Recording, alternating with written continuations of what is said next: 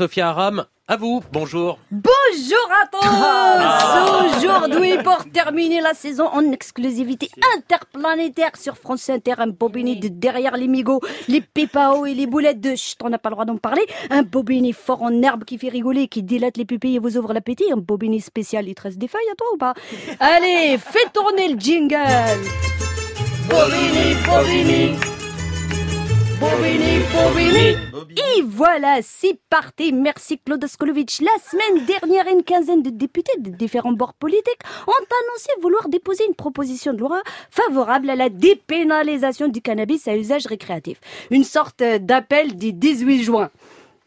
Voilà, celle-là, je l'ai mise euh, à côté. La suite des débats, on l'a connue, on est en France quand même. Oui, ce serait super de lutter contre les trafics et offrir des débouchés à des gens qui rêvent de s'investir dans le bio, l'équitable et le récréatif à la fois. Mais vous n'y pensez pas, l'interdiction, euh, c'est pas possible. L'addiction, c'est dit sérieux. Et eh ben justement, c'est pas en criminalisant le cannabis qu'on traitera l'addiction. L'autoriser, c'est l'encourager. Parce que l'interdire, c'est l'éradiquer? Ah, mais non, mais si, mais oui, bien au contraire. Je ne, avoue, ah voilà, vous faites n'importe quoi.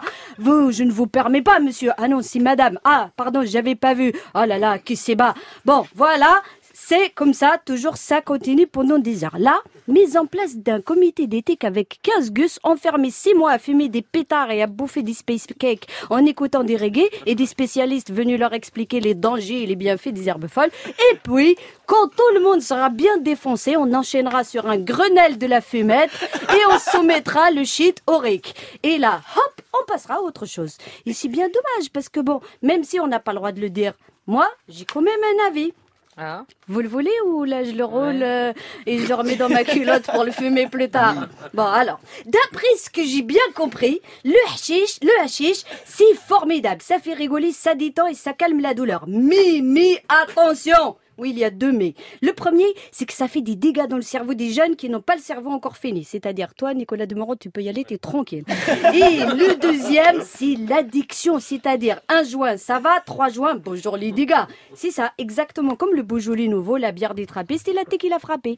Du coup, je vous jure sur la tête de Bob Marley que je militerai toute ma vie sur l'interdiction totale du cannabis le jour où on m'apportera le quart de la première preuve que l'interdiction a permis de décourager un seul adolescent d'en consommer et à réguler les comportements des addicts anonymes. Mais en attendant que ça arrive, je propose qu'on arrête de soutenir les trafics, d'occuper les forces de l'ordre et d'emmerder le Kédam par des lois débiles en laissant bien gentiment tous les adultes qui veulent s'enrouler un petit de temps en temps en toute quiétude mais avec modération. Voilà.